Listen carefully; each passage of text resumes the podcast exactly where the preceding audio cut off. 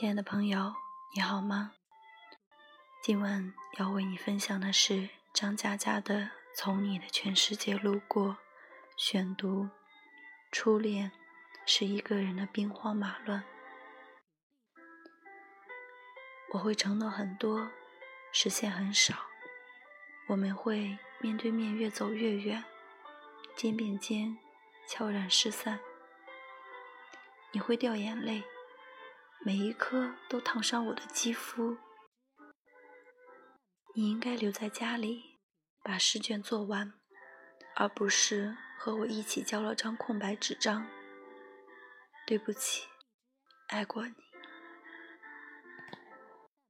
加班后十二点，就去一家很熟悉的酒吧喝酒。酒吧里的女人都被别人摸来摸去，我没有兴趣摸田园犬。田园犬也没有兴趣摸我，就呼啦啦喝了好多。田园犬说：“你知道八卦游龙掌讲究的是先发制人，后发制于人吗？”我说：“治你妹，不如制服诱惑。”田园犬当场翻脸。我严肃的时候，你也严肃一点好不好？我心想：八卦游龙掌很严肃吗？靠！田园犬说：“所以说，在爱情里，一定要先去追求别人。”我说：“追你妹，太没面子了。”田园犬说：“一定要先追，因为你先追，顶多一开始丢点面子。如果追到了，就说明你研究了他的爱好，迎合他的喜怒，你已经慢慢渗透他的生活。等你厌倦他的时候，他却已经离不开你。因因此。”在结局里，一般提出分手的都是先追求的那一个。我大惊失色，太卑鄙，太强大了。这算什么？田园犬喝了一杯。如果打仗需要孙子兵法，那么谈恋爱需要的就是犬子兵法。透过金黄色的啤酒，我忽然觉得，每个女人都有了姿色。也许这就是所谓的酒色。先发制人，后发制于人。慢慢的，当他不放心自己，才把生命托付给你的时候，你已经先发制人，先发离开。六年级的时候和班长同桌，当时总是班长拿第一名，我拿第二名。于是他是大队长，我是中队长。大大队长和中队长的最大区别就在于，一般举行仪式的时候，他大声喊：“赖宁，你是我们的骄傲。”而我站在他旁边，严肃的行少先队礼。他不喊完，我不能把手放下来，因为因为少先队里，老子恨死了赖宁。有一天来了个胖胖的班主任，他在上面自我介绍，我们在下面议论纷纷。班长说：“长得真胖。”我说：“这么胖，炖汤一定很好喝。才吃早饭，你又饿了。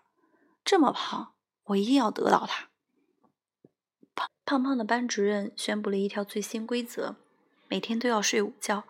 谁睡午觉不老实，班长就把他的名字记在本子上。从那天开始，我每天都被班长写在本子上。哎哎，老子真想改名叫做冒懒庆。记我名字的时候。也让他多写几笔。他越是记老子名字，老子越是不睡。要是早点让老子学会生理卫生知识，就一刀砍断他的脸部肌肉，再一刀割断他文胸带子。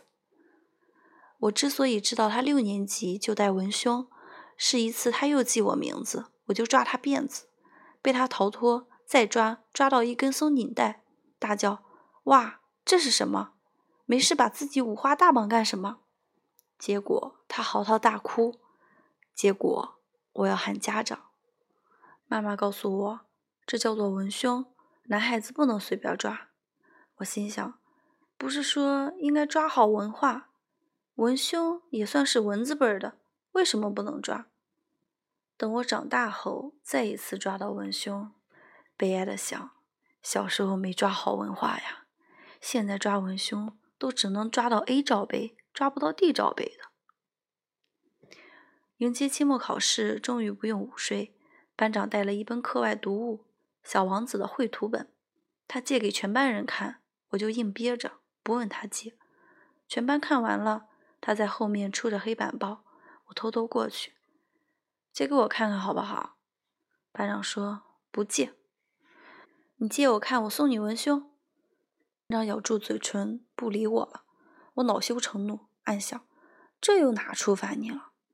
在期末考试前，胖胖班主任给大家算总账，所有被记名字的都要在水泥地上打手背，一个一个被点名。我都做好从早上打到晚上的准备，结果始终没有叫到我。我心想：这个胖子难道真的被我得到了？期末考试后就毕业了。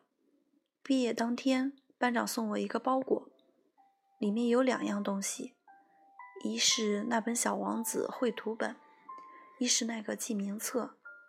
我打开记名册，发现密密麻麻的记录里，每一天都有一个名字被圆珠笔涂成一个蓝块。送我这个东西干什么？我莫名其妙。直到初中，我的智商终于提升到一百以后。有天，我突然才明白，那每一天的记录里，蓝块下一定是我的名字。在他交本子之前，把我的名字都涂成了蓝块。我冲回家，翻箱倒柜，找到了那个记名册，在最后一页找到了电话号码。可是我打那个电话的时候，班长已经搬家了，谁也不知道班长搬到了哪里。于是，在我的记忆里，班长永远成为了一个美人。更重要的是，这把我的初恋年龄从六年级一下子提升到了大一。叹气，这跨度也太大了吧！大一的时候，女孩子姜薇从外地来找我，她先给我一条绿箭口香糖。我说：“这是什么？口香糖？”顶饱吗？你没有东西吃的时候打电话给我好不好？没有钱吃东西，老子还有钱打电话。那这张电话卡你拿着。都没有东西吃了，我还要卡干什么？那这张银行卡你拿着。我突然泪水掉下来了。去你大爷的电话卡！去你大爷的银行卡！老子饿。后来我和姜薇打了半年电话。我发现一个重要的讯息：女孩想我的时候，都是在打电话的时候哭；妈妈想我的时候，都是挂了电话后哭。再后来，我发现很要好的朋友喜欢姜薇，于是我问姜薇借了一千五百块，十五张一百块压在枕头底下，没有钱去吃饭的时候不碰它，没有钱去网吧的时候不碰它。就连姜薇打电话说没有钱交学费的时候，我都没有还给他。嗯，结果朋友帮他交了。五年之后，他们结婚了。我送了一千五百块的红包，这个红包里的十五张一百块都被枕头压得平整，没有一丝褶皱。我终于还掉了这十五张一百块，留下了一张绿色的。口香糖的包装纸，让绿色的口香糖包装纸也被枕头压得平整，没有一丝褶皱。上高三的时候，我没寄宿，学校教师楼边上一栋两层小土房里，楼上住的是我，楼下住的是退休老校长。永远有电，永远有水，通宵看武侠书，从来不用手电筒。想回就回，想走就走，那呐喊奔放的生活。你读高三的日子有我快活吗？现都快活的想翻空心跟头呢。班主任是个孤独而暴躁的老女人，我经常因为她的孤独而被喊去谈心，因为她的暴躁而在谈完之后被怒骂。悲愤之下，我索性破罐子破摔，早操不出，早读不去。心情一旦不好，连早课都不上，这叫什么魄力？一天一大早，有人敲门，我开门，是个女生，还拎了个塑料袋子。我心想，你怎么坐到高中生这里来了？女生说：“你没吃早饭吗？不吃，滚！这么粗鲁干什么？就是这么又粗又鲁。是别人托我带给你的。别人是什么人？别人不想告诉你，不要算。了不想告诉我，那就是不用我还了吧？送你的为什么还要还？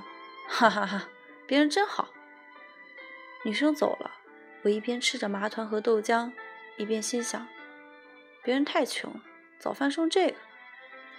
我班有朵校花，爆炸美丽，爆炸智慧，学习成绩永远是年级第一。我的愿望是用法律制裁校花同学，枪毙或者帮我考试，以上二选一。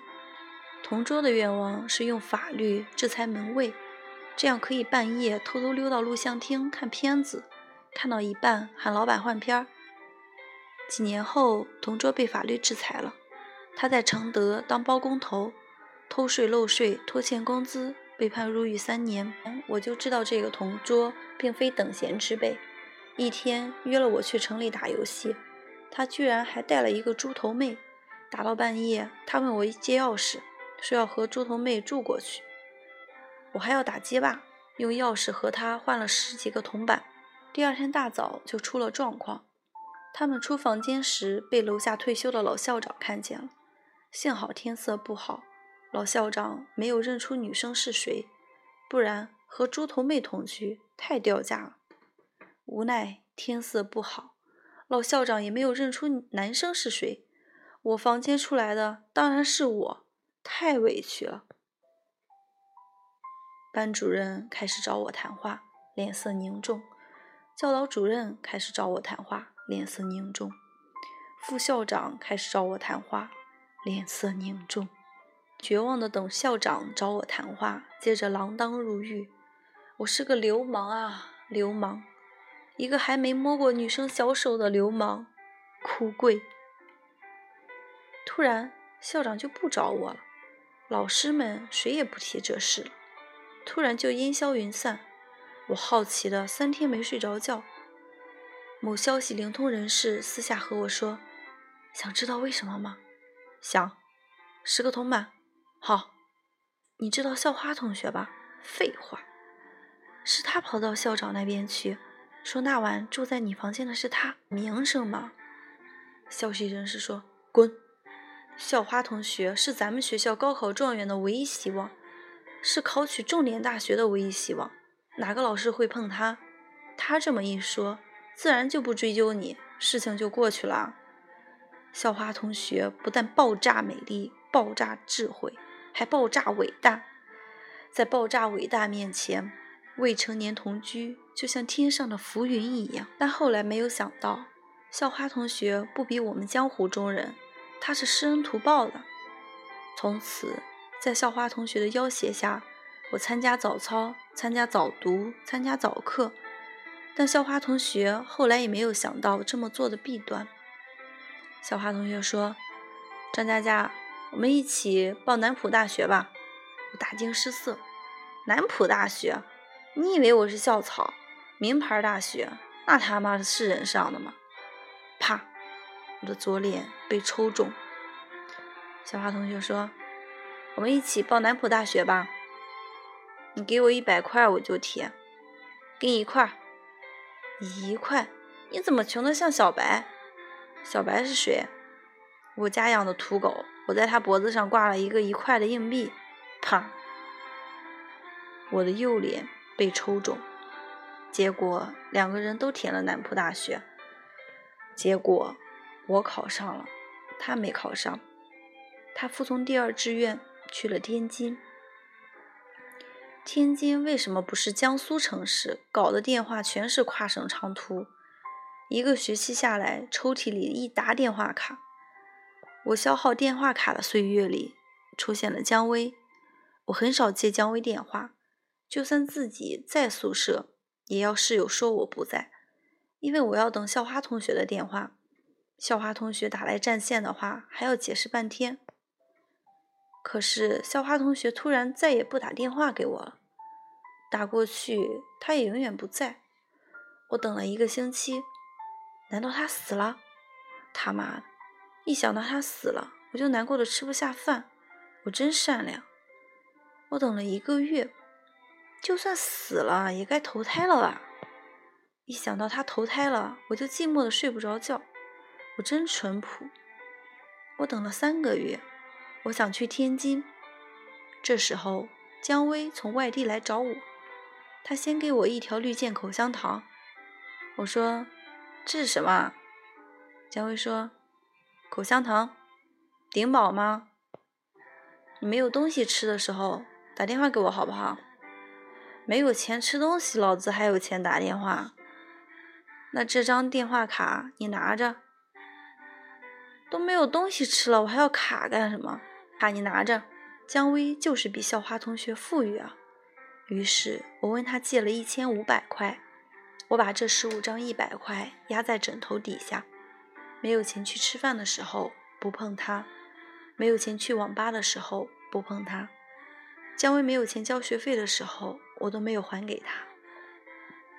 终于，姜薇不理我了。他喜欢我的一个朋友，他们很合适，他们一样，他们一样有钱。我始终没有去天津，因为要去也是校花同学来南京，对不对？我熟悉的声音，校花同学说：“你还好吗？”我说：“你好久不打电话给我了。”呵呵，没有钱买电话卡，太穷了吧你？我有钱，我分你一点。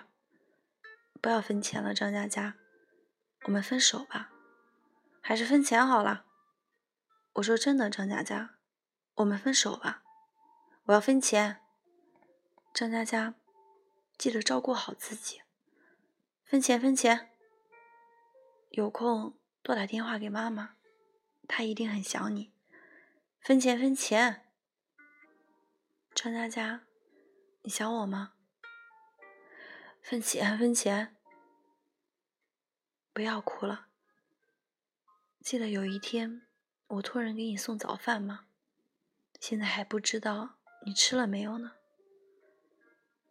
我吃了，张佳佳，记得吃早饭。对了，如果再让你报考一次，你会选什么大学？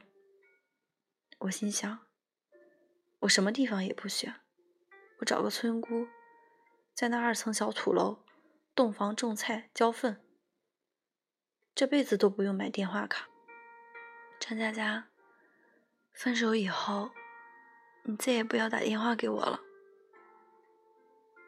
电话就这么挂了。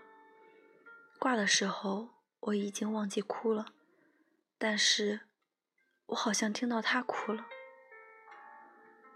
五年之后，听到姜薇和我朋友结婚的消息，我送了一千五百块的红包。这个红包里的十五张一百块都被枕头压得平整，没有一丝褶皱。我终于还掉了这十五张一百块，留下了一张绿色的口香糖的包装纸。这张绿色的口香糖包装纸也被枕头压得平整，没有一丝褶皱。而在这五年里，我去过校花同学家里三次，她的照片一直摆在客厅靠左的桌子上，照片边上有本笔记。有一盆花和一些水果，照片前还点着几根香。我抽烟，他抽香，还一抽好几根。看他这么风光，可是我很难过。我知道，这笔记本里写着，他给谁送了早饭，他为谁背了黑锅。他要怎么样骗一个笨蛋分手？他真是个斤斤计较、施恩图报的小人。笔记里还夹着病历卡，我想应该感谢他，不然我还要消耗电话卡。我想应该痛恨他，否则我不会这么难过。每次我会和他妈妈一起吃一顿饭。每次我和他妈妈吃饭，都说很多很多事情，说的很开心，说的前仰后合。每次我在他家不会掉一滴眼泪，但是一出门就再也忍不住蹲在马路边上哭很久很久。如果我是这样，我想，那他妈妈也一定等我出门才会哭出声来吧。在很长一段时间里，我没有早饭吃。没有早饭吃的时候，我就会想起一个女生。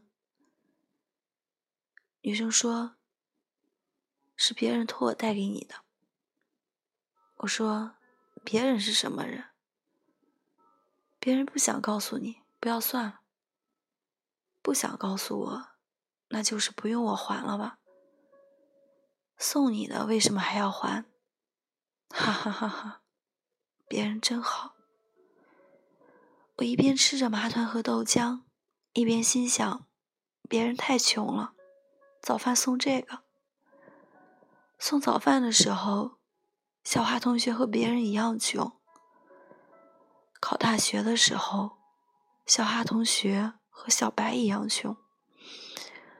打电话的时候，小花同学和我一样穷。听到收音机里放歌，叫《一生所爱》，我没有抽一口，烟灰却全掉在了裤子上。我没有哭一声，眼泪却全落在了衣服上。电视机里有人在说：“奇怪，那人好像一条狗呀。”狗什么狗？你见过狗吃麻团喝豆浆的吗？抽屉里。一打电话卡，眼泪全打在卡上。我心想：狗什么狗？你见过狗用掉过这么多电话卡吗？张佳佳，你想我吗？分钱，分钱！不要哭了。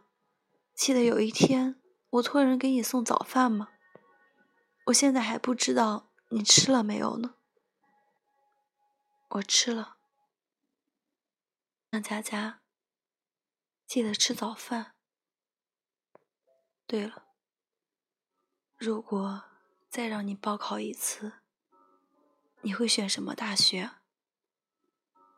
我心想，我什么地方也不选，我找个村姑，在那二层小土楼，洞房种菜浇粪。这辈子都不用买电话卡。